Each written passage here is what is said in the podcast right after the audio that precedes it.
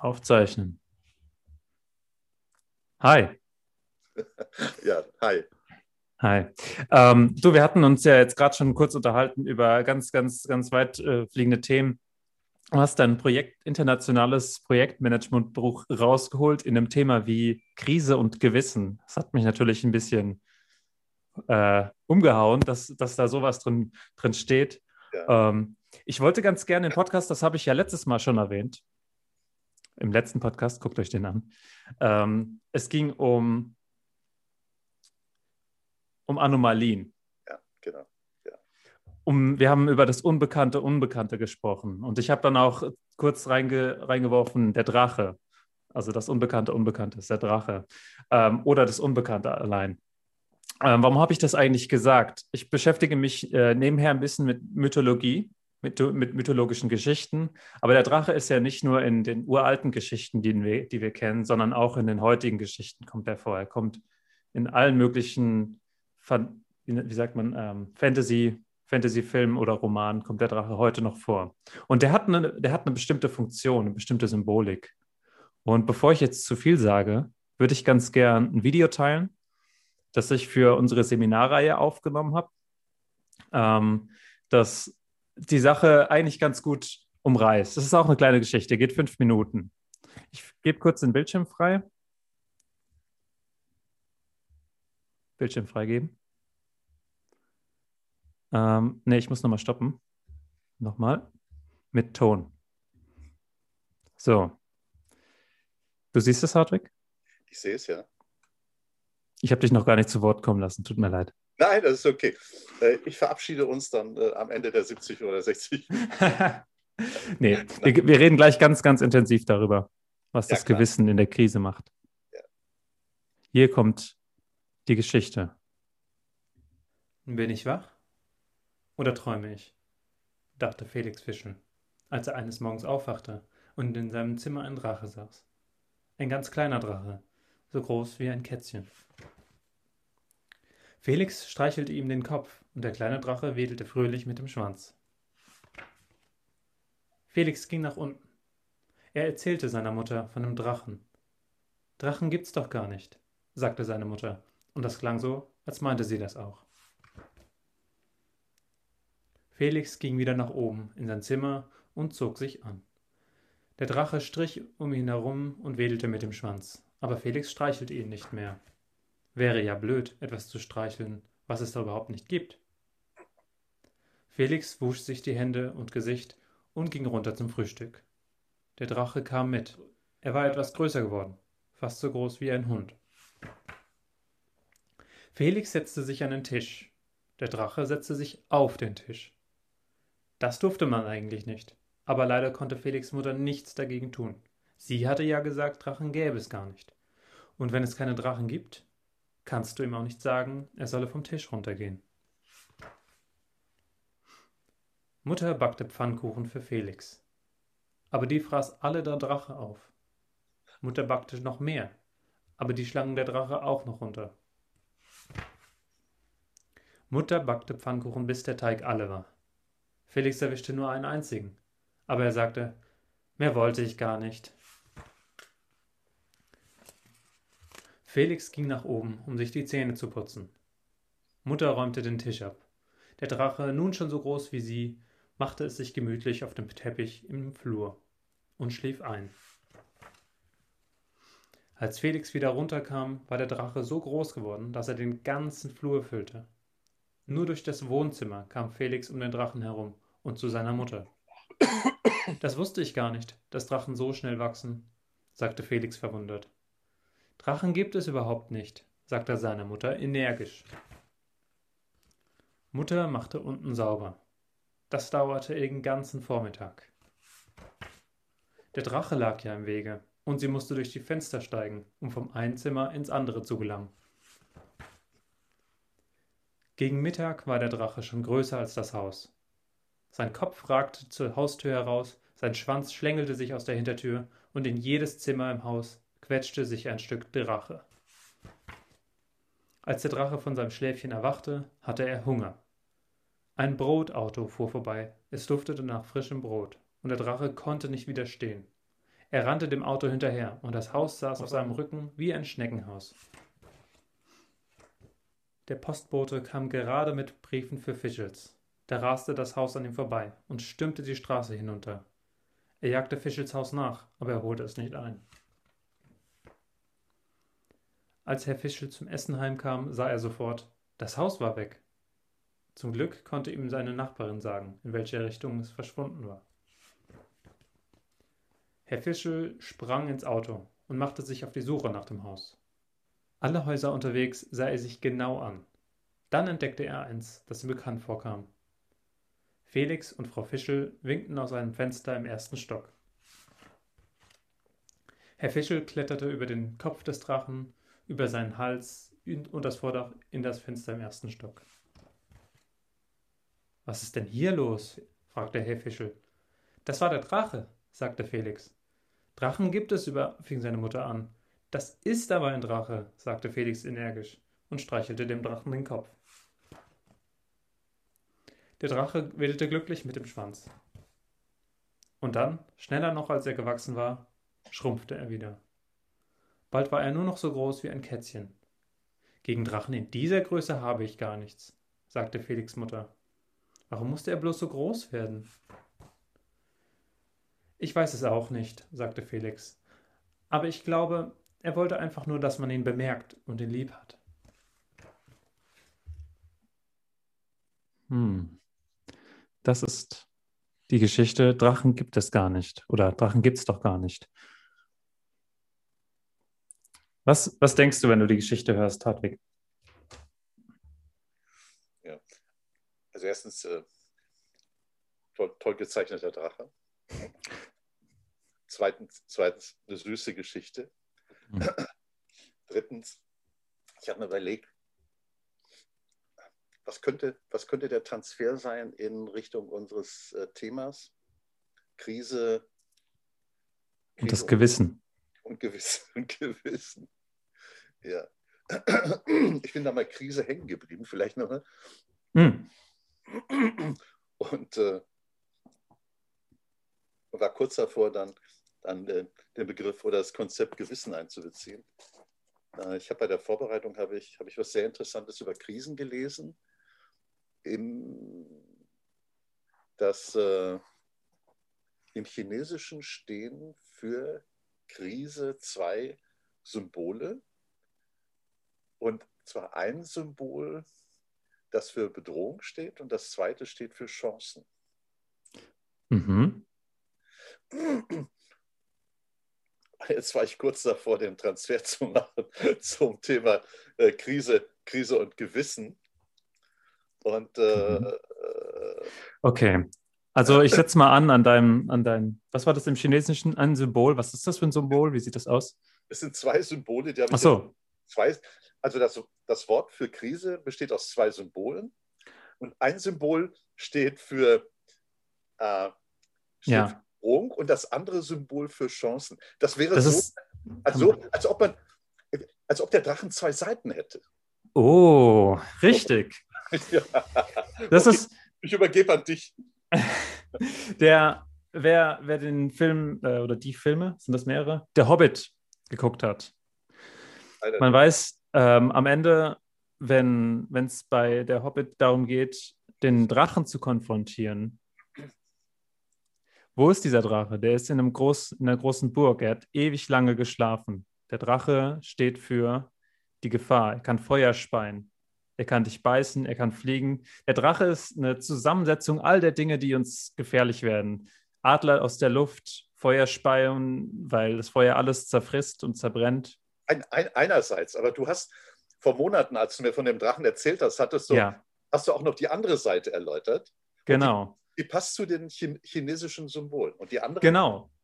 Genau, richtig. Die kommt dazu. Und zwar der Drache, der ist ja nicht einfach nur in diesem, in diesem, was ist das eigentlich? Ein, ein Fort, also ein, ich glaube, das ist ein Berg, in dem man irgendwie eine Burg eingebaut hat oder so. Ja. Der Drache hortet den Schatz. Der Drache ist der Hüter vom Gold. Der Drache ist das Potenzial. Entschuldige, wenn ich dich kurz unterbreche, bevor du weiter, gerne weiter. Und zwar nicht nur des materiellen Schatzes, sondern auch des immateriellen Schatzes. Mhm. Und beim immateriellen Schatz sind wir dann bei dem, was unter Umständen kulturell, was, was kulturell besonders wichtig und wertvoll ist. Ja. Vielleicht das, was Gewissen ausmacht. Genau. Was hat denn eigentlich äh, Felix Fischel, der, der Junge, der hat den Drachen zuerst entdeckt. Ja. Der entdeckt einen Drachen im Haus. Ähm, was ist der Drache? Habe ich gerade erklärt. Der Drache ist eine Bedrohung. Der sah aber so süß aus, weil er noch so klein war. Ja. Er ist eine Bedrohung, aber auch Hüter des Schatzes. Ja. Er sah, ähm, also Felix entdeckt den Drachen und der, der Drache ist in seiner näheren familiären Umgebung. Aber die Mutter, die, die tut so, als wäre er nicht da. Und dann wächst der Drache. Er wird größer, er wird gefährlicher, weil man ihm sich nicht zuwendet. Das sagt ja Felix auch ganz, ganz zum Schluss. Ich glaube, er wollte einfach nur, dass man ihn bemerkt und ihn lieb hat. Mit dem Liebhaben hätte ich gar nicht gebraucht darin, aber ja, er sollte bemerkt werden und dann ist er wieder geschrumpft. Das heißt, solange, sobald man sich mit, äh, mit, dem, mit dem Unbekannten, Unbekannten, das ist ja nur so ein, das ist ja nur so ein Gefühl. Darüber haben wir auch letztes Mal gesprochen. So ein Gefühl, so ein Hintergrundgefühl der Bedrohung oder sowas. Irgendwas stimmt nicht, irgendwas ist nicht ganz richtig. Sind Reinräume äh, anfällig für, wenn ein Blitz einschlägt und es einen Brand gibt. Hätte man drauf kommen können. Haben wir auch letztes Mal drüber gesprochen. Hört euch den Podcast an. Ähm, Vielleicht, entschuldige, äh, Robin, wenn ich dich kurz unterbreche. Die, die Mutter, Mutter, steht, die Mutter steht für, für, äh, für standardisierte Abläufe, für die tägliche Routine. Und das heißt, wenn man so will, hat sie, hat sie Scheuklappen auf. Und die Scheuklappen sehen halt nicht vor, dass Drachen im alltäglichen ja. Leben eine Rolle spielen. Und der Junge war, der Junge war open-minded. Richtig, der Junge ist noch ein Junge. Der Junge ist Junge, genau. Ja, die, ähm, das ist, das ist glaube ich, was ganz, ganz häufig auch im realen Leben passiert. Ähm, dem Killfindel, Kinder haben ja keinen, keinen Filter sozusagen. Die wissen nicht, wann sie jemanden verletzen, wenn sie was sagen. Die wissen nicht, wann, wenn sie was sagen, dass die Menschen sich vielleicht damit gar nicht befassen wollen. Ähm, ich glaube schon, dass die, dass die Mutter in dem Fall das bemerkt hat, dass der Drache da ist. Sie hat es nur so, so stark verdrängt. Sie ist so gut darin geworden, ihn zu verdrängen, dass sie ihn quasi aus ihren, aus ihren täglichen, alltäglichen Zielen. Sie ist ja aus dem Fenster gestiegen und auf der anderen Seite wieder ins Fenster eingestiegen, um zu saugen, um das Haus sauber zu machen als wäre der Drache einfach nur das übliche Hindernis, wie eine Wand oder so. Ja. Das er einfach umgehen muss. Aber nichts, womit er sich befassen muss. Nicht, dass der Drache irgendwann groß genug ist, das Haus mitzunehmen. So, und jetzt kommen wir zum Gewissen. Die Mutter hat ihr Gewissen ignoriert. Und das ist der große Punkt. Dieser Drache hätte das Haus nicht abgerissen und woanders hingetragen, wenn es nicht jemanden dort gegeben hätte, der oder die das Gewissen ignoriert. Deswegen hatte ich die, ähm, habe ich versucht, da den, den Bogen zu schlagen. Es ist ein bisschen schwer, so auf den ersten Moment ähm, zu sehen, denke ich mal. Aber so eine, das ist so eine vorsätzliche Blindheit, die man, die man ausübt, wenn man, wenn man sich einer, wenn man sich seinem Gefühl von Gefahr oder von Potenzial auch äh, nicht zuwendet. Und das ist dann seinem Gewissen widersprechen, sozusagen. Ja. Ja.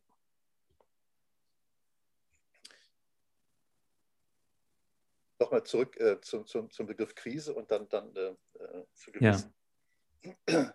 Also wir haben jetzt äh, ja, diese, diese etymologische Definition zum Chinesischen zum Begriff mhm. Krise haben wir uns darüber unterhalten. Und äh, ganz kurz, aber ohne Etymologie, ohne Wortherkunft zum, zum äh, Gewissen. Äh, Gewissen. Gewissen ist Gewissen ist ein Satz von, von Regeln, von Normen, mhm. von irgendwelchen Dingen, die irgendwo im menschlichen Körper, das wäre das individuelle Gewissen, die irgendwo im menschlichen ja. Körper angesiedelt, lokalisiert oder delokalisiert sind, die einem sagen, bin ich sicher, ob ich die richtige Formulierung finde, die einem sagen, das gehört sich oder das gehört sich nicht. Mm, ja. Und das Gewissen sagt dann, und die Dinge, die sich gehören, das sagt das Gewissen ein. Oder das sagt ich mir, du, wir sagen uns, aber wir fühlen uns gut dabei, wenn wir das machen. Ja. Und dann folgen wir, dann folgen wir, dann folgen wir unserem, unserem Gewissen. Oder wir fühlen uns nicht gut dabei. Ja, richtig. Das heißt, wenn wir, wenn wir uns in, in einer Situation, Krisensituation, also jetzt ohne Namen zu nennen, äh, wenn, wenn ich jetzt in der, in der Corona-Pandemie bin und es sind fast 70.000 Menschen gestorben, äh, das ist eine schwierige Situation. Da, da, da müssen dann die Verantwortlichen, das sind letztlich 80 Millionen in der mhm. Bundesrepublik und auf verschiedenen Hierarchieebenen sind es äh, Politiker, Wirtschaftsmanager ja. und so weiter. Die müssen halt jederzeit, müssen die sich entscheiden, äh, wie gehe ich um, wie gehe ich um mit dieser Gratwanderung zwischen Bedrohung und zwischen Chancen. Ja. Da ist eine extrem schwierige, extrem schwierige äh, Herausforderung. Und einer, ja, bitte. Einer der ersten Punkte, die man bemerkt, wenn man versucht, seinem Gewissen zu folgen, wenn man wirklich mal einfach äh, sich irgendwie entscheiden muss für irgendwas, was einem wichtig ist, soll ich das tun, soll ich das tun, ist, du, du, hast, diese, du hast dieses Gefühl, du, du hast zwei kämpfende Seiten in dir. Wenn es wirklich, wenn es dir schwerfällt, dich zu entscheiden, hast du zwei Seiten in dir. Manchmal nennt man das den, den Teufel oder den Engel auf der Schulter. Ja. Das, das wäre ja einfach, wenn man immer wüsste, was man tun muss, weil man denkt, okay, ich höre auf den Engel oder ich höre auf mein Gewissen oder irgendwie sowas. Das Problem ist, man kann, die meisten Leute haben Schwierigkeiten, das zu unterscheiden. In so Comics oder sowas ist es immer so klar dargestellt. Der Engel in Weiß äh, mit, mit einer Robe oder, oder Flügeln und der Teufel mit den, in Rot und mit Hörnern und so, ist ja ganz klar. Ich höre natürlich auf den Engel. Und wenn man da hinguckt, denkt man, ja. Wobei, Robin, wir finden die wahrscheinlich beide. Hellboy finden wir unheimlich cool, oder? Der Hell, hm, daran habe ich noch gar nicht gedacht. Ist schon eine Weile her, dass ich Hellboy gesehen habe. Okay, okay, okay. Aber sorry, ich wollte dich nicht unterbrechen. Aber, aber in, in, in, in Comics oder so Fantasy-Geschichten ja. sind, die, sind die Rollen ganz klar verteilt, auch aufgrund von Farben. Ja, genau. Schwierig wird es dann bei, äh, wenn wir jetzt auch, wenn wir jetzt bei Mythologie bleiben, Mythologie äh, in, in heutiger Zeit ist ja eigentlich nichts anderes mehr als einfach unsere Kultur von Filmen oder sowas. Es, ja. gibt, es gibt Filme, wo man nicht weiß, ist der Protagonist jetzt eigentlich gut oder schlecht? Folgt er seinem Gewissen, folgt er eher seiner Angst? Und das ist ein wichtiger Punkt. Wenn du, wenn du diese zwei inneren, wenn du diesen inneren Konflikt hast zwischen der einen oder der anderen Stimme und du, du weißt aber nicht, was der richtige, was der richtige Weg ist, dann liegt es häufig daran, dass man nicht unterscheiden kann zwischen seinem Gewissen, das einem sagt, was man für richtig hält und seine Angst, die rationalisiert, warum man das eine nicht oder das andere doch tun sollte. Ja. Also wie unterscheidet man sein Gewissen von seiner inneren ängstlichen Stimme, die gut darin ist, elaboriert, rationalisiert zu sagen, warum was richtig ist? Entschuldige. Wenn ich jetzt, wenn ich jetzt an, an Kahneman denke, der, der vor weiß ja. ich, fast 15 Jahren den, den äh, Nobelpreis für Wirtschaftspsychologie bekommen hat, für, für Entscheidungstheorie. Ja. Und Kahneman hat, Kahneman hat äh, unterschieden zwischen zwei, in uns zwei verschiedenen Systemen. System 1 und System 2. Ja. Weiß nicht, ob ich die richtig auseinanderhalte. Und System 2 ist verantwortlich für langsames Denken. Das wäre ja. ganz, ganz grob unser Bewusstsein, das zehn Zeichen pro Sekunde verarbeiten kann. Das ist nicht viel. Ja? Mhm das ist jetzt gerade, Robin Renz passt da gerade pro Sekunde rein. Und das heißt, System 2 kann ganz, ganz wenige Informationen pro Sekunde verarbeiten. Und dann gibt es das System 2, das ist eine riesige, riesige Assoziationsmaschine, das, das in jeder Sekunde so geschätzt 10 mhm. Millionen Zeichen pro Sekunde verarbeiten kann über die Haut, über den Geschmack, über die Sinnesorgane. Das heißt, wenn wir in einer komplexen Situation sind, dann sind wir mit Hilfe des Systems 2 nicht in der Lage, 10, 10 Byte pro Sekunde, 10 baut. Wir sind nicht in der Lage, da eine ja. komplexe Situation zu entscheiden. Aber äh, diese riesige Assoziationsmaschine, System 1, kann dann all die Erfahrungen, die wir im Laufe unseres Lebens gesammelt haben, und die wir dann irgendwie in Regeln enkodiert haben oder in tiefer liegende Gefühle. Die, äh, dieses System 1 kann uns dann einfach so eine Botschaft hochschicken, meinetwegen ins äh, System 2 und sagen, ja, ist okay, bescheiß den nicht. Mhm. Passt, passt nicht zu deinem Gewissen. Das ist nicht, das ist nicht ja. die Art, wie du während deiner 30, 50, 70-jährigen Sozialisation, während du in der Gesellschaft aufgewachsen bist, wie du, ja. wie du gelernt hast zu überleben und äh, dazu so, so individuell diese, diese Dinge, die du wahrgenommen hast im Umfeld, halt für dich persönlich zu adaptieren. Und dieses Gemisch kommt dann aus dem System 1 und sagt, Hammer, das wäre vielleicht das Bauchgefühl. Lass sein. Ja. Ja. Oder das sind so Situationen wie, äh, da hockt jemand und bettelt und der Kopf sagt vielleicht, nee, der will doch einfach nur, der will einfach nur saufen und legt mir nichts rein.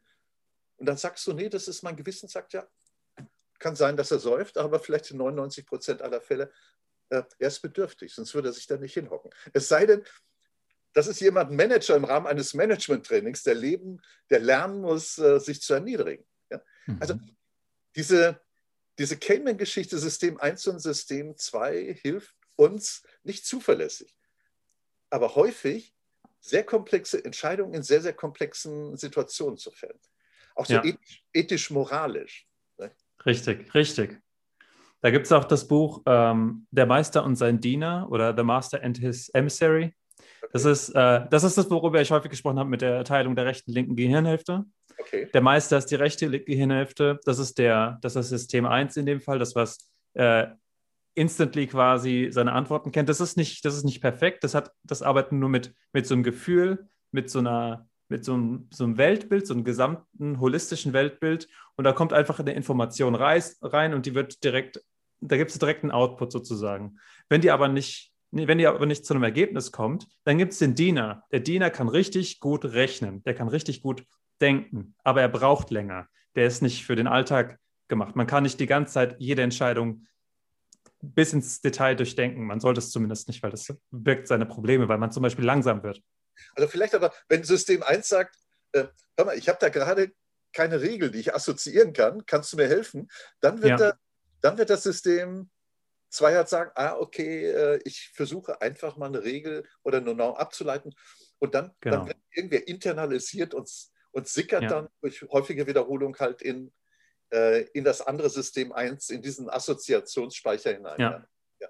Das Problem äh, entsteht nur, wenn System 2 sich quasi für den Meister hält plötzlich. Wenn das System 2, wenn ja. System 2 der, der Teufel auf unserer Schulter wird, ja. und sagt, ja, ähm, ich habe ja dieses, dieses Luftschloss an Logik aufgebaut.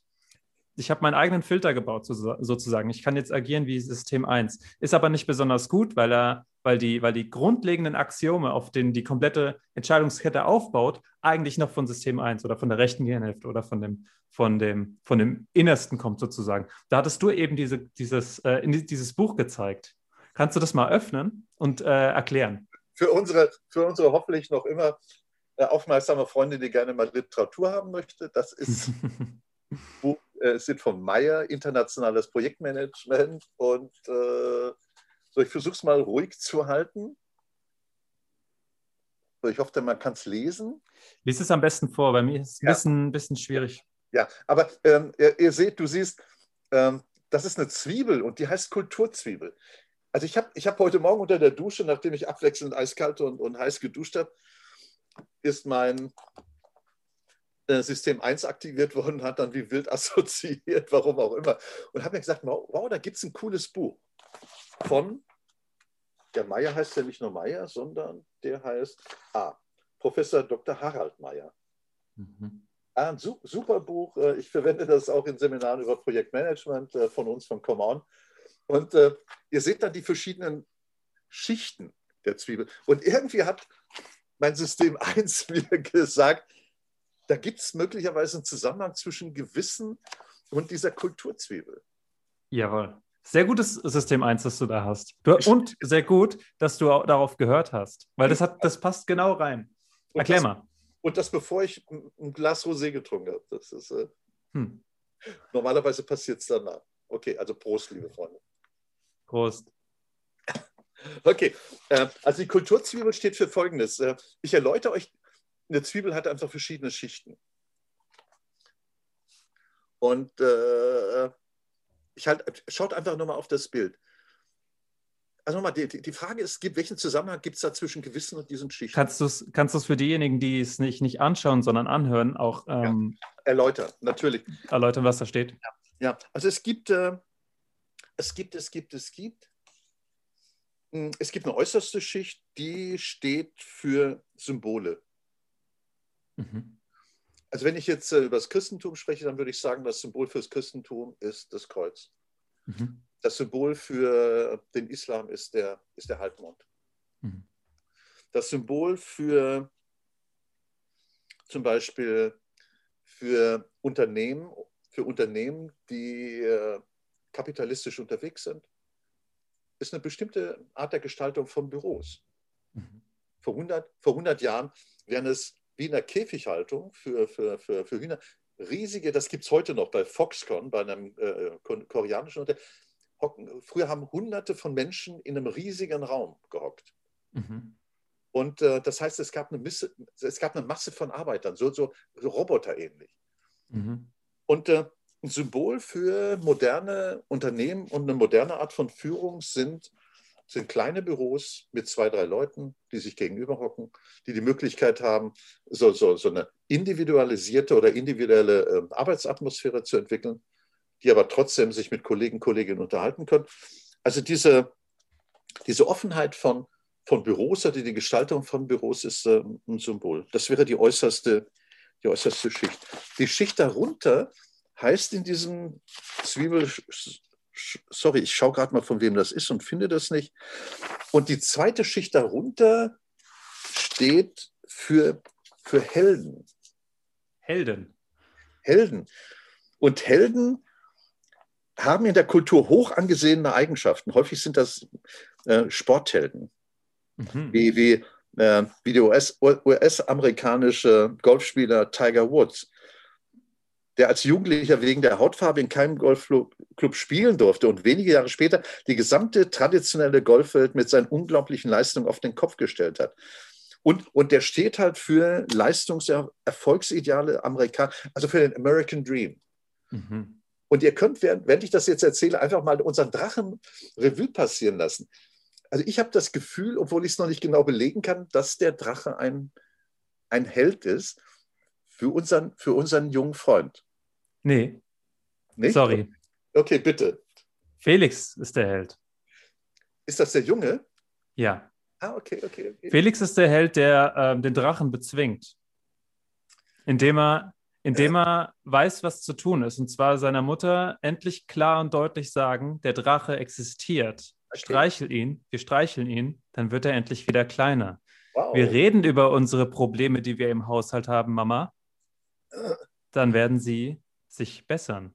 Ja. Das, deswegen, der, der Held ist immer derjenige, der das Richtige tut, in Angesicht, in Angesicht des Drachen.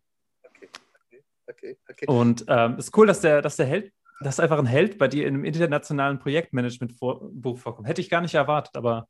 Äh, Wir können später, ohne es, ohne es zu sehr auszuweiten, ähm, mhm. auch eine Analogie treffen zu Corona.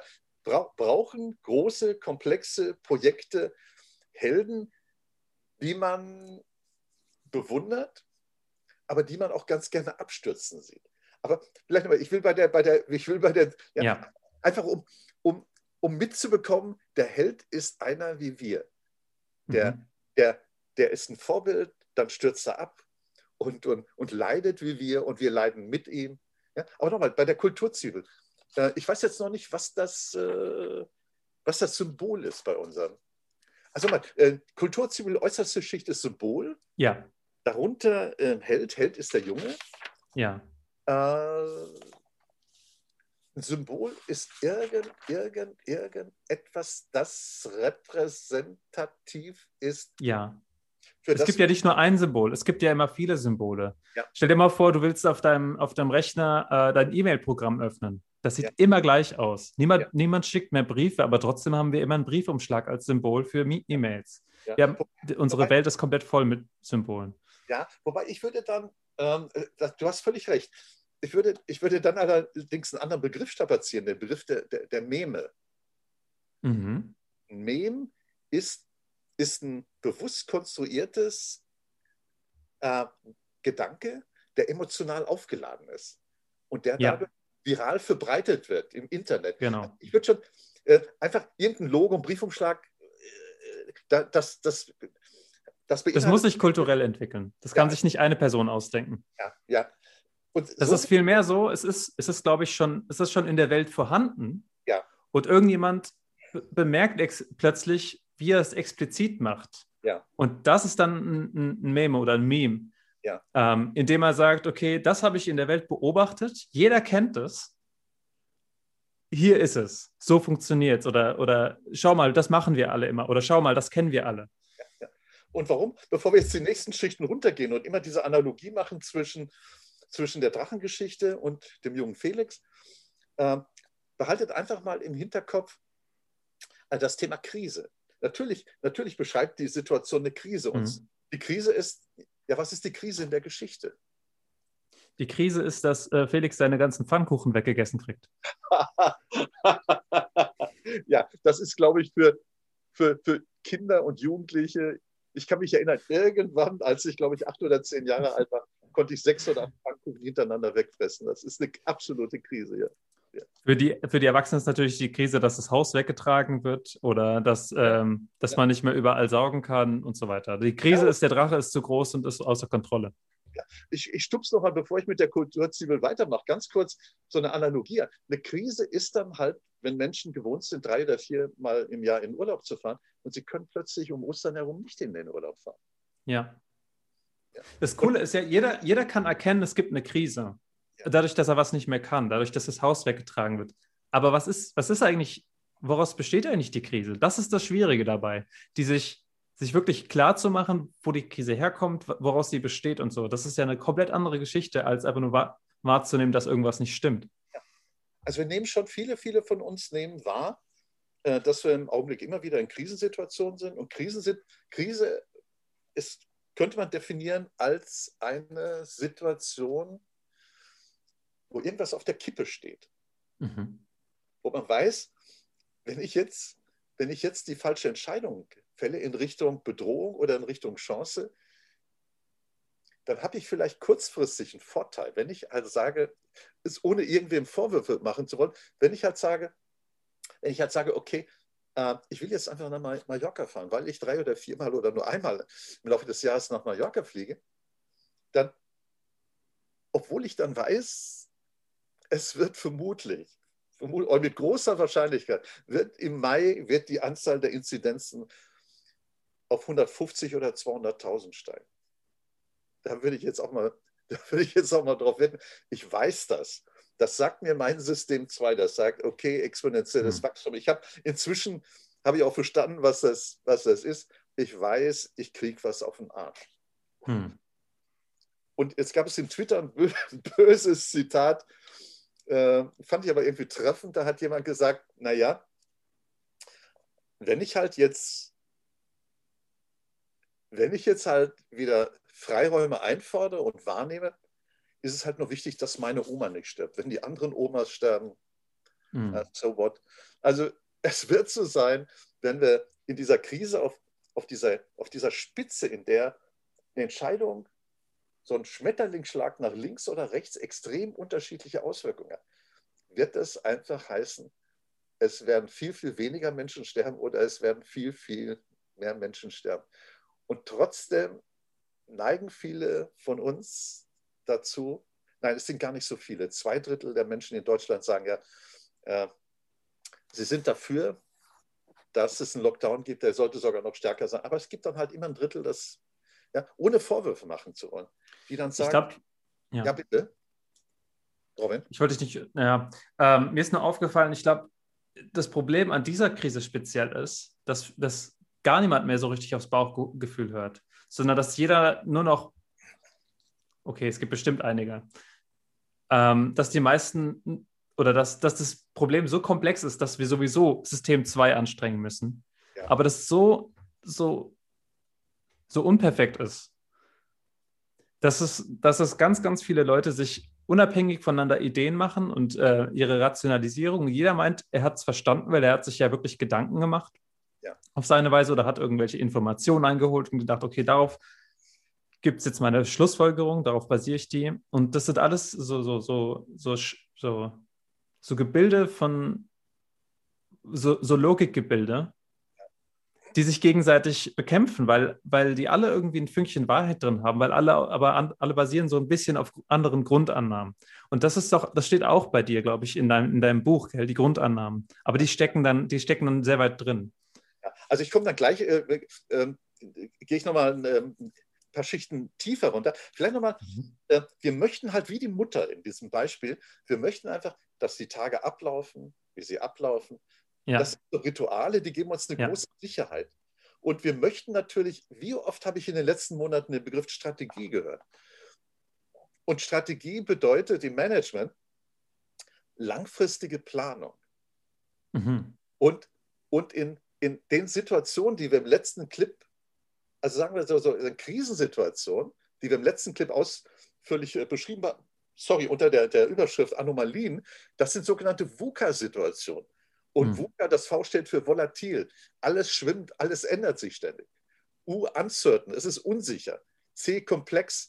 Es gibt eine riesige Anzahl von Wechselwirkungen und es ist schwer zu über, überschauen, was wirklich mit wem wechselwirkt. Und, und A steht für ambiguous, vieldeutig. Das ist in solchen Situationen ist, sind Strategien im Sinne von langfristigen Planung das Dümmste, was man machen kann ich kann schon verstehen, dass es die Sehnsucht nach langfristiger Planung gibt, aber es macht keinen Sinn. Die große mhm. Kunst ist halt, in jeder Situation angemessen zu reagieren. Und damit man das machen kann, müsste man in der Zwiebel noch ein bisschen tiefer abtauchen. Ja, genau. Aber nochmal, wir haben darüber gesprochen, wenn wir eine Krisensituation sehen, schauen wir einfach mal nach, was sind die Symbole? Haben wir mit Felix und dem Drachen darüber gesprochen. Wer sind die Helden? Felix ist der Held, ohne Frage. Dann wenn wir tiefer eintauchen in die Zwiebel, ist die nächste Schicht, sind die Rituale. Und Rituale sind Dinge, ich lese jetzt einfach mal, sind regelmäßig wiederkehrende kollektive Tätigkeiten um ihrer selbst willen. Ah, das sind, das sind aber, das ist eine wichtige Unterscheidung. Es gibt Rituale, die, die wirken langfristig, um, um, um, einen geistigen Status oder, oder, oder einen wirklichen Status beizubehalten, indem man die Leute immer wieder auf die Handlungsweisen und so vorbereitet. Das ist die Mutter, die weiter Staubsaugt, als wäre nichts. Ja. Die hat sich festgesetzt, ich muss dann und dann Staubsaugen und ich ja. muss dann und dann die Pfannkuchen machen und so, ja. so, so und so viele Pfannkuchen. Oh, dann hat sie sogar reagiert. Sie hat ein paar mehr gemacht für Felix, weil der Drache hat ja alle aufgegessen. Also sie sind ja einfach verschwunden. Ähm, aber das sind, das sind dogmatische Rituale. Dogmatische Rituale sind die Rituale, die einfach nur sich selbst rechtfertigen versuchen ohne wirklich eine echte Rechtfertigung zu haben. Die haben, eine, die haben eine tiefer liegende. Wenn wir noch ein, zwei Schichten tiefer gehen, dann, mhm. dann, kommen, wir, dann kommen wir den Begründungen für diese Rituale näher. Also ich lese noch mal ganz kurz äh, Weihnachtsfeier, Karnevalsumzug. Mhm. Ich habe als Karnevalsumzüge im, im Rheinland äh, im Februar, März letzten Jahres, weil man es halt immer so gemacht hat. Genau. Und, und dann hat man sich so eine, dann hat man sich, dann hat man gerne dann haben die Rheinländer, die betroffen waren, äh, die haben halt gesagt, ja, das, die haben gehört, es ist einfach wie eine Grippe. Das wird schon nicht so schlimm sein. Ja. Also man, man hat dann, wie nennt, wie nennt ihr das als Psychologen, so kognitive, kognitive Verzerrung, cognitive bias. Man, mhm. man blendet ganz bestimmte Dinge aus, die einem, die einem einfach nicht passen. Ganz genau. Tragen von Nationalfarben bei internationalen Wettkämpfen. Der Sinn hm. kultureller Rituale ist für Außenstehende nicht immer verständlich. Das ist, auch das ist eine Gruppenzugehörigkeit. Ja, ja, ja, ja. Und da sind wir dann beim nächsten Punkt. Also wenn wir, wenn wir in die, durch die Zwiebelschicht Rituale durchtauchen, dann kommen wir auf die, kommen wir in die Schicht, die mit Gewissen, äh, die einen sehr starken Bezug zu Gewissen hat. Das sind Werte und Normen, die die Gefühle einer Kultur widerspiegeln. Hm. Unternehmen streben oft Kundenfreundlichkeit, Qualität oder Kundentreue als wichtige Werte an, die oft auch offiziell normiert sind, zum Beispiel durch Kommunikationsleitlinien oder Kleiderordnung. In Unternehmen nennt man das, nennt man das, äh, nennt man das Leitsätze. Ja. Äh, und du wolltest gerade was sagen, Robin. Da, da kommt dann ein interessanter Aspekt noch hinzu. Wenn du Mitarbeiter arbeiten in, in Unternehmen, oder Menschen arbeiten in Unternehmen. Ja. Menschen haben, das, wie heißt das, Werte und Normen. Die ja. legen allen Handlungen zugrunde und werden meistens, alle, die meisten Handlungen basieren auf den Werten und Normen. Die sind meist häufig unbewusst, nicht explizit gemacht, aber sie sind da und informieren quasi dein, dein inneres Gewissen. Das, das, was, was du meistens macht, machst, wird dadurch informiert. Wenn du jetzt in einer Firma bist und diese, deine menschlichen Werte und Normen verletzen musst, hast du schon mal dein erstes Problem. Aber das ist, glaube ich, in der Regel nicht der Fall, weil die Werte und Normen sind auch rechtlich festgehalten und ich glaube, in der Regel wird man auch nicht gezwungen, Sachen zu tun. Naja, kommt auf, kommt auf die Firma an. Die, ähm, oder auf die Position, die man einen, äh, kriegen will. Ähm, aber sonst wird man meistens eher nicht dazu gezwungen, als ähm, Mitarbeiter oder Manager seine Werte und Normen zu verletzen. Das heißt, es gibt zu den ursprünglichen Werten und Normen gibt es welche on top. Das sind die Unternehmensziele, Unternehmenswerte, Unternehmensnormen. Da hast du jetzt gesagt, ähm, die, die, die Kleidung teilweise sogar. Ja, das, das, zur Kleidung gehört, äh, äh, zur Kleidung gehört die Farbe der Kleidung. Ja, die, das finde ich ist eher ein Symbol, glaube ich. Die informiert ist, eher. Das ist so eine ja. Art Kommunikation.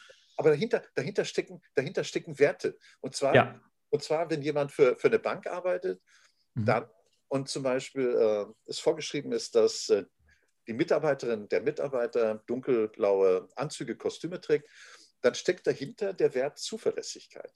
Das ja. weiß man aus der Farbpsychologie. Oder, mhm. ja, oder wenn, wenn, jemand, wenn jemand anruft in der Bank und äh, die haben Callcenter und egal wann, an welchem Tag, zu welcher Uhrzeit ich anrufe, wir öffnen immer das Gespräch mit einem standardisierten Satz. Dann steckt dahinter ein Wert. Und zwar der Wert, dass ich den Anrufenden nicht, nicht persönlich individuell wahrnehme, sondern dass ich, dass ich ihn einfach mit einer standardisierten, mit einer standardisierten Formel begrüße. Mhm. Auch dahinter, dahinter steckt ein Wert. Also ich will jetzt gar nicht so tief reingehen. Was dahinter steckt, ist, äh, ist das Thema Corporate Identity, die Identität eines Unternehmens. Ja. Und die setzt sich unter anderem, unter anderem äh, zusammen aus vier Komponenten, aber eine heißt Corporate Behavior. Wie, welches Verhalten ist erwünscht in einem Unternehmen? Mhm. Und, und diesem Corporate Behavior liegen bestimmte Werte zugrunde. Da sind wir dann in, im Bereich Ethik, Moral. Ja. Zum Beispiel, äh, wir bescheißen unsere Kunden immer oder wir bescheißen unsere Kunden nie. Ja. ja also, also hinter diesem Corporate Behavior steckt, stecken äh, Werte, Normen und weil der Begriff Ethik wird in Unternehmen, soweit ich mich erinnern kann, äh, nie, nie strapaziert. Stattdessen mhm. hat man halt eher Management-like Formulierungen wie Leitwerte. Ja, ja. Und, und das Interessante, das Interessante ist, wenn ich, wenn ich mal in, unterwegs war und äh, Seminarteilnehmer gefragt hat, wenn wir uns darüber unterhalten haben, über Corporate Identity und so weiter und Corporate Behavior, habe ich gesagt, okay, wie sehen denn bei Ihnen die, wie sehen denn bei Ihnen die, die Normen und Werte aus? Corporate Behavior? Dann kuschte hm. so ein Lächeln über die Lippen und da wusste ich, okay, habe ich gesagt, äh, Sie wissen, Sie wissen, wo das Papier liegt, aber Sie erinnern sich nicht an alles. Und dann bedeutet das, die, die Dinge sind halt verankert auf der Ebene von System 2 nach Cayman. Ja. Aber, aber die sind nicht, die sind nicht, die sind noch nicht mal verankert. Also irgendwo, ja. man erinnert sich nur, wo die sind. Verankert ja. werden die, wenn sie gelebt würden und, äh, und halt in System 1 in dieser riesigen Assoziationsmaschine abgelegt werden. Ja. Und, und so gesehen liegt es nahe zu sagen, sowas wie Gewissenethik hat häufig einen Alibi-Charakter für Unternehmen. Wie meinst du das? Ähm, damit meine ich, Unternehmen wissen, also ich nehme mal familiengeführte Unternehmen aus, aber wenn ich an große börsennotierte Unternehmen denke, Unternehmen wissen, dass es wichtig ist für die Kunden, gerade wenn es mittelständische oder bürgerliche Kunden sind, dass man zu den Guten gehört. Ja. Und dass der weiße, der weiße Engel auf der Schulter sieht. Und das mhm. heißt, man kommuniziert dann das in diesen Leitwerten, was ein gut erscheinen lässt. Mhm. mhm. Haltigkeit. Ja. ja. Mit jedem Kasten Bier wird verhindert, dass ein Baum im Amazonas gefällt wird. Und ich weiß ja. nicht. Ja, ja. Das sind Dinge, das sind Dinge, die sind durchkalkuliert. Und äh, das ist, wenn man sowas, ich würde es nicht als Gewissen bezeichnen, das ist ist vielleicht auch ein bisschen übertrieben. Das ist vielleicht einfach eine Marketingkampagne. Das ist, das ist wie wenn du den Engel nimmst, einen Engel auf der Schulter, in dir ihn versuchst zu studieren und dann ähm, das rausnimmst, was du gerne hättest, ja. um deinen Teufel besser funktionieren zu lassen. Ja, ja, ja, ja. ja.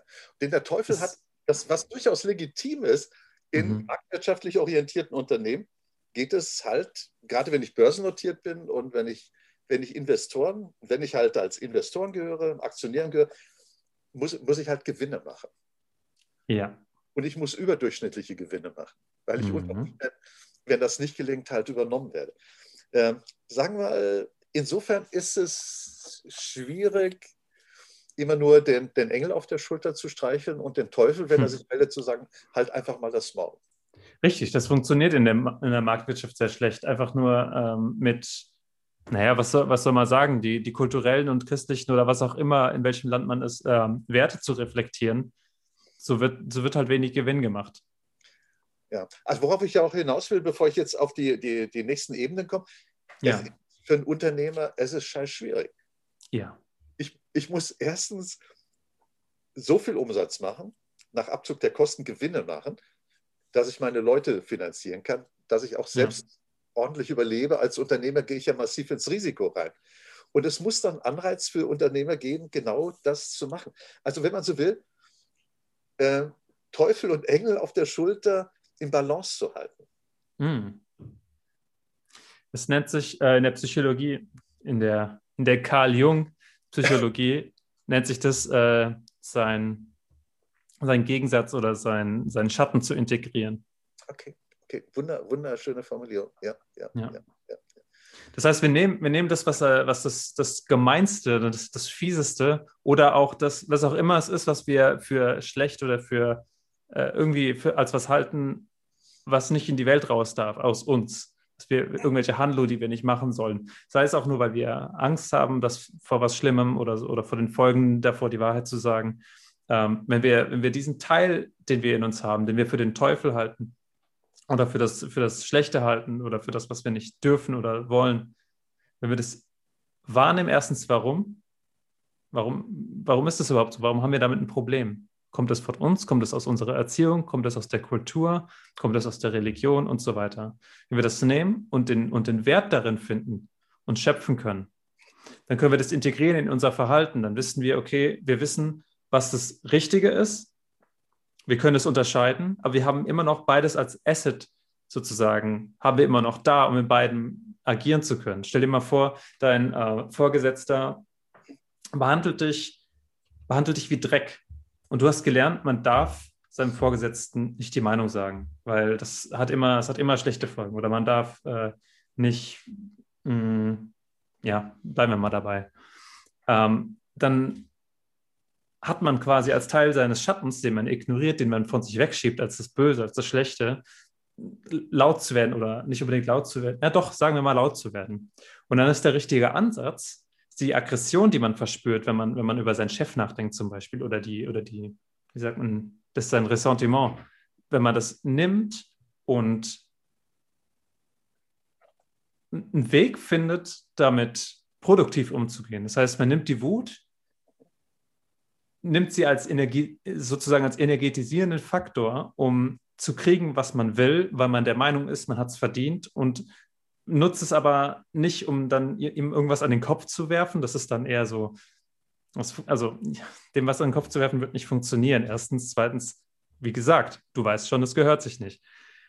Stattdessen nimmst du das, um, um dir klar zu werden, wie wichtig dir das ist und dann aber auf eine wohlformulierte Art und Weise zu erklären, warum das dein, äh, deinen innersten Werten widerstrebt, dich weiter für diesen Chef einzusetzen oder weiter, weiterhin das zu akzeptieren, wie er dich behandelt. Ja. So, und das ist den Schatten zu integrieren. Ja, ja. ja. Noch, eine, noch eine Anmerkung dazu. Äh, sagen wir, der, der Engel, der weiße Engel, der auf meiner Schulter sitzt, der schwarze Teufel, der auf meiner Schulter sitzt, äh, ist möglicherweise mein persönlicher weißer Engel und mein persönlicher schwarzer Teufel. Ja. Äh, die nächste Frage ist dann, wenn ich, wenn ich in einer, wenn ich in der Firma, wenn ich in einem, in einem Land oder in einem Staat bin, äh, empfinden die Menschen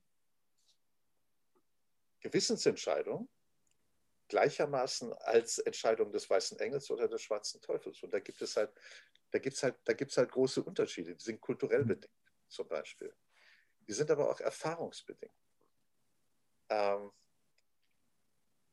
was will ich damit sagen? Wir haben gerade über, wir haben gerade über Unternehmen gesprochen. Ähm, es, gibt verschiedene, es gibt verschiedene Ansätze, es gibt verschiedene Ansätze, mit Gewinne zu betrachten. Ähm, der angelsächsische, also US-amerikanisch-englische Ansatz ist ein sogenannter utilitaristischer. Das heißt, da beurteile ich halt Situationen nach Nützlichkeitserwägung und sage, mhm. in einem utilitaristischen Ansatz oder die utilitaristische Ethik sagt, alles, was mir nutzt, ist gut. Das ist ein weißer Engel. Alles, mhm. was mir nicht nutzt, ist ein schwarzer Teufel. Mhm. Wenn, ich halt, wenn ich halt mit meinem Unternehmen extreme Gewinne mache und Mitarbeitern halt relativ mit geringen Stundensätzen äh, bezahle, dann ist das, dann ist das gut. Mhm. Unter utilitaristischen Gesichtspunkten. Ja. ja da, dazu gehört, okay, ich will es gar nicht vertiefen. Und, und wenn man, äh, das, das, das wäre der Ansatz in den USA. Mhm. Und, und in Deutschland würde man sagen, äh, wir haben keine rein kapitalistische Wirtschaft, sondern wir haben eine soziale Marktwirtschaft. Ja. Gibt es ganz bestimmte soziale Rahmenbedingungen, die halt sagen, die halt sagen, äh, das, was in den USA unter Umständen als weißer Engel verstanden wird, das ist zumindest bei uns ein grauer Engel. Mhm. Also was ich damit sagen will, äh, es gibt in vielen, vielen Fällen kein absolut gut oder kein absolut schlecht. Da gibt es eine, eine, Diskussion zwischen, da gibt es eine Diskussion im Augenblick, äh, ein ganz, ganz anderes Thema. das ist die Frage nach universellen Werten. Gibt es universelle Werte, die gut sind oder die nicht gut sind? Ja. Und das ist, eine, das ist eine landschaftliche Diskussion. Äh, das sieht, äh, die chinesischen Macht, Machthaber sehen das anders als, ähm, als, äh, als die europäischen oder US-amerikanischen. Die, die Gegenposition ist der morale, moralische Relativismus. Kein, okay. Keine Moral ist äh, festgelegt, sondern ja. alles, alles selbst gebaut. Ja, also darüber können wir ein andermal auch sprechen. Also nochmal, mhm. äh, die, äh, also ich würde mal sagen, also ich, ich sehe den einen Engel als weiß und den anderen als schwarz. Und wenn ich dann mit, mit anderen zusammen eine Krise bewältigen will, dann sollten wir die gleiche Farbe dieser, dieser Engel oder dieser Teufel wahrnehmen. Wenn das nicht der Fall ist, dann wird es uns ganz, ganz schwer fallen, Entscheidungen in Krisensituationen zu fällen. Also wir müssen ja. schon gemeinsame Wahrnehmung von, von, von gemeinsamen Werten haben, sonst, sonst klappt es nicht. Ja. So, jetzt, würde ich, jetzt würde ich noch eine Etage in der Zwiebel runtergehen. Also vielleicht nochmal, wir haben gesprochen über Symbole, äußerste Schicht, dann runter Helden, unser Felix, dann Rituale, regelmäßig wiederkehrende kollektive Tätigkeiten, Werte und Normen. Da gibt es eine ganz, ganz große Nähe zu, zu Gewissen. Und dann, was mich heute Morgen überrascht hat, als ich das nachgelesen habe, unter den Normen gibt es, liegen Grundannahmen. Und die Grundannahmen in der Kulturzwiebel sind fundamentale Antworten einer Kultur auf elementare Überlebensfragen. Mhm. Ich will nicht zu viel springen, aber wa warum, warum, ich, springen heißt, warum, sorry, zum Beispiel, äh, so hat zum Beispiel die US-amerikanische Gleichberechtigungskultur, also in den USA ist das Thema Gleichheit extrem wichtig. Gleichberechtigungskultur hat ihre Grundlagen in der Kolon Kolonialisierung des Landes, der unbegrenzten Möglichkeiten durch Immigranten, die in Europa verfolgt wurden. Also sie würde man ah. heute ähm, bezeichnen als Menschen, die aus prekären Verhältnissen stammten. Ja. ja. Und das heißt, die sind mit, mit einer unglaublichen Sehnsucht in die USA rübergegangen, nicht? Um, um einfach die Freiheit zu genießen, von Freiheit, frei zu sein von Lehensherren. Ja. Und äh, ein anderes Beispiel hier, in Sibirien wird der Alltag vom Kampf gegen Kälte geprägt. Ja. Und, und da, hat, da hat der Begriff Freiheit hat auch eine wichtige Bedeutung, aber Freiheit im Kollektiv. Ja.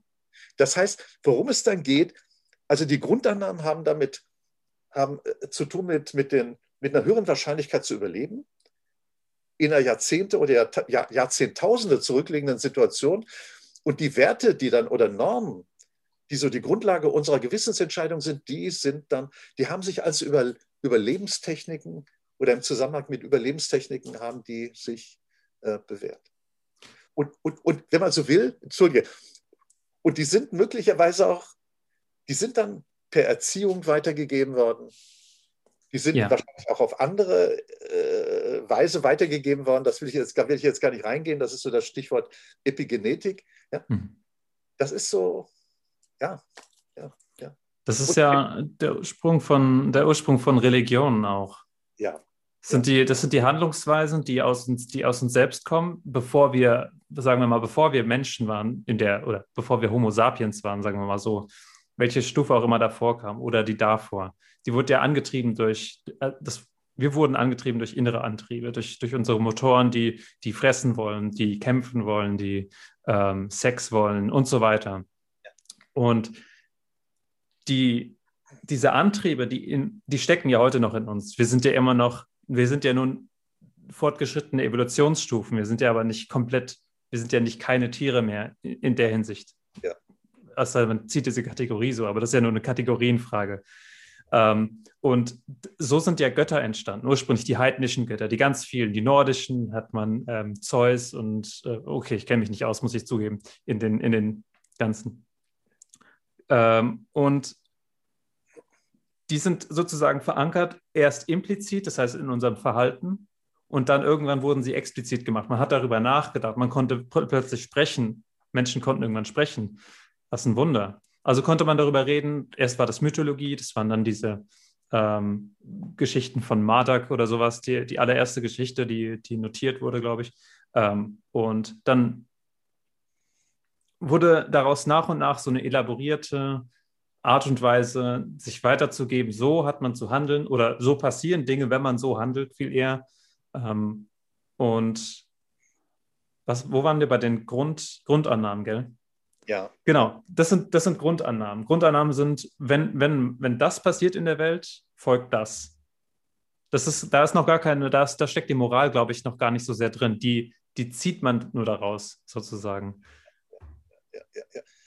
Also, wenn man so will, die, der Kern dieser Zwiebel äh, ist die Grundlage für, für die Entwicklung von, von Normen, genau. äh, Regeln, also der Dinge, die Gewissen ausmachen. Und wenn wir dann, unser Thema ist ja, äh, ist ja Krise und Gewissen.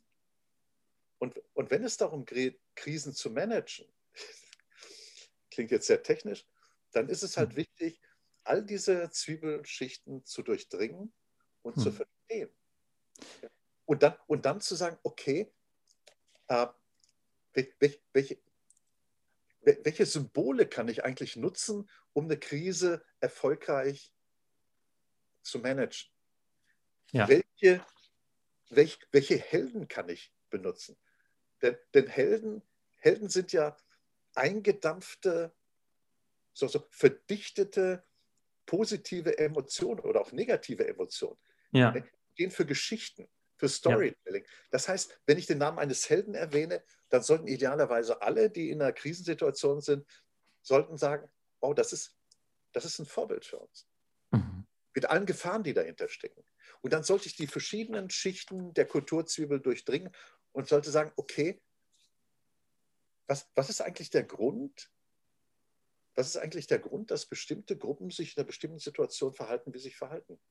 Also heute Morgen unter der Dusche, als mir die Kulturzwiebel einfiel, habe ich gedacht, okay, lass, lass mal die Geschichte mit, mit Mallorca, lass die mal Revue passieren, geh mal die mhm. verschiedenen mhm. Schichten durch. Und dann habe ich gesagt, ja, okay, äh, sieht irgendwie egoistisch aus. Die denken nur an sich. Da bin ich halt durchgegangen, habe gesagt, okay, welche Werte oder welche Grundannahmen stehen dahinter? Und möglicherweise oder sehr wahrscheinlich die Grundannahme oder der Wert Freiheit. Gut möglich. Und dann, dann hat das, was sie tun, was die Menschen da tun, hat eine andere Bedeutung. Mhm. Und dann ist die Frage, wie, wie, wie, kann ich, wie kann ich eigentlich, wenn ich, wenn ich, wenn das die richtige Grundannahme oder der richtige Wert ist, also losgelöst von dieser scheinbar trivialen Ebene äh, nach Malle. Ja, weil, weil viele von uns halt durch, durch Medien beeinflusst, äh, denken an Balle immer äh, aus, aus großen Eimern Bier saufen und Ja. so weiter. Das ist, da sind wir, ja, da sind wir entsprechend geframed.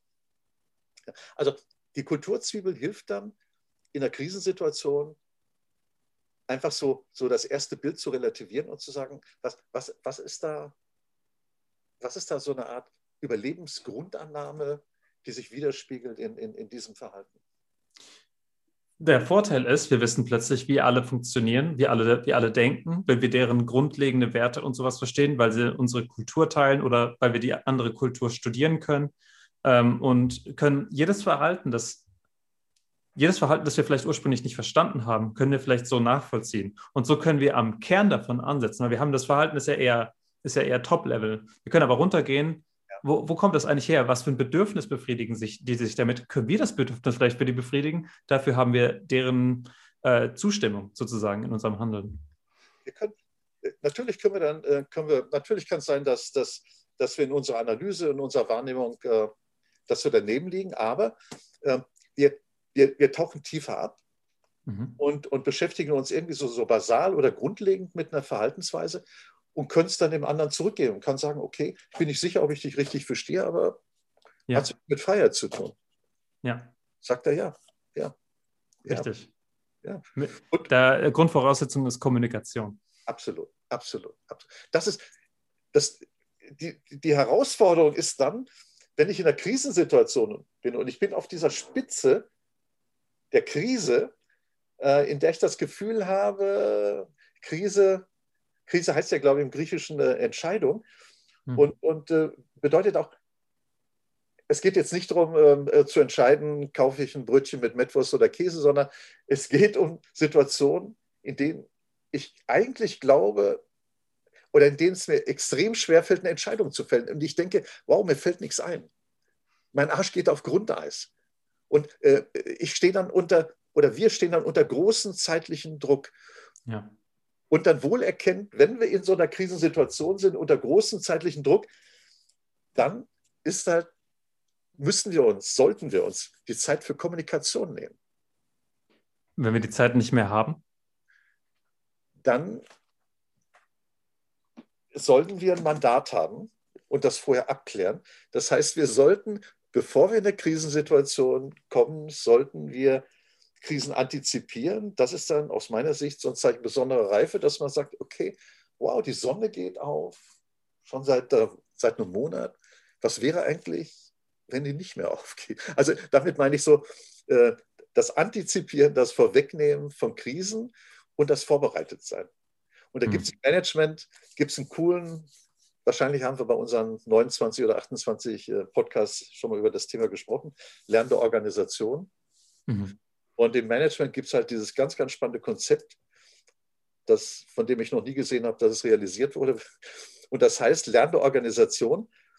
Äh, und dann Organisationen tun so, als ob sie in der Krise sind Hm. und bereiten sich dann vor. Hm. Okay. Und im Managementgeschwurbel heißt das dann, ähm, es gibt keine Notwendigkeit, sich auf eine Krise vorzubereiten, aber es gibt eine große Bereitschaft. Es gibt keine Mhm. Notwendigkeit, aber eine große Bereitschaft. Das heißt, wenn ich meinen Leuten sage, Leute, äh, könnte halt massiv runtergehen mit unserem Unternehmen, warum auch immer, vielleicht adaptieren wir nicht neue technologische Trends. Lasst uns einfach mal so tun, als ob wir am Rande der Klippe stehen. Ja. Wie müssten wir uns dann ändern? Es gibt, aber es gibt im Augenblick, wir stehen nicht am Rande der Klippe, es gibt keine Notwendigkeit, aber wir haben coole Kollegen überwiegend, die haben eine große Bereitschaft, sagen, wow, Robin, das ist cool, lass uns das mal durchspielen. Mhm. Und dann hat man, bevor Covid-2 passiert, hat man halt riesige Lagerbestände an Masken. Man hat das Gesundheitswesen so umgestaltet und, und, und. Alles, was im Augenblick oder viele der Dinge, die im Augenblick nicht wirklich laufen. Wir müssen Unternehmen in Kinder verwandeln, die spielen dürfen. Das ist absolut, das ist ein wunderschönes, ja, das, ein wunderschönes Resümee. Kinder, Unternehmen, ja, ja. Und zwar ohne, dass wir das Spielen unter Wirtschaftlichkeitsgesichtspunkten analysieren. Ja. Spielen, spielen um des Spielens willen, einfach um, um um die Perspektive zu öffnen. Und nicht wie genau. die Mutter zu sagen, es gibt keine, es gibt keinen Drachen. Keine Drachen, weil es keine Drachen geben darf. Ne? Ja, ja, genau. Ja, ja, ja, ja. Ja. Mir fällt vieles ein, aber im Augenblick würde ich keinen neuen, kein neues Ding aufmachen. Also nee, denke auch nicht. Wir haben nicht gesprochen über C.G. Jung. Wir haben Fast nicht. nicht. Fast nicht. Wir haben nicht gesprochen über kollektives Gewissen, wo du auch noch ein Feuerwerk zünden könntest. Ne? Hm. Ich habe ich hab noch einen Satz aufgeschrieben, den ich, das war der erste Satz, den ich dazu aufgeschrieben habe. Ich habe noch nichts darüber erzählt. Das war eben einleitend, als ich über, ähm, über Gottheiten, heidnische Gottheiten gesprochen habe, die uns unser Verhalten informieren, ja. die uns, die unsere innere Stimme abbilden. Ja. Und zwar, du triffst keine Entscheidung. Du wählst nur, welchem Gott du gehorchst. Ja. Das finde ich cool, weil man, man stellt fest, dass dass die Entscheidungen, die man trifft, eigentlich nie rational oder nie ursprünglich rational sind, sondern ursprünglich aus Werten kommen und dann wird überlegt, wie können wir das rational, vielleicht das falsche Wort, wie können wir das analytisch perfektionieren, wie der Meister und sein Diener. Der Meister gibt vor, was zu tun ist, was wichtig ist, was, was man will. Ja. Und der Diener sagt, so machen wir es oder so können wir es machen. Hartwig, ich würde es dabei belassen. Ja, äh, ich weiß jetzt, wie spät es ist. Mhm. Wow, wow, wow, wow. Wir waren etwas über eine Stunde jetzt. Ja, ganz knapp. Ja. Okay, Robin, dein Schlusswort.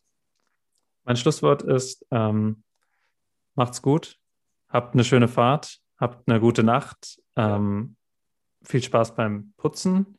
Schaut, lauft nicht an einem Drachen vorbei, sondern schaut ihm zu, hört hin, seht, wie er größer oder kleiner wird, streichelt ihn.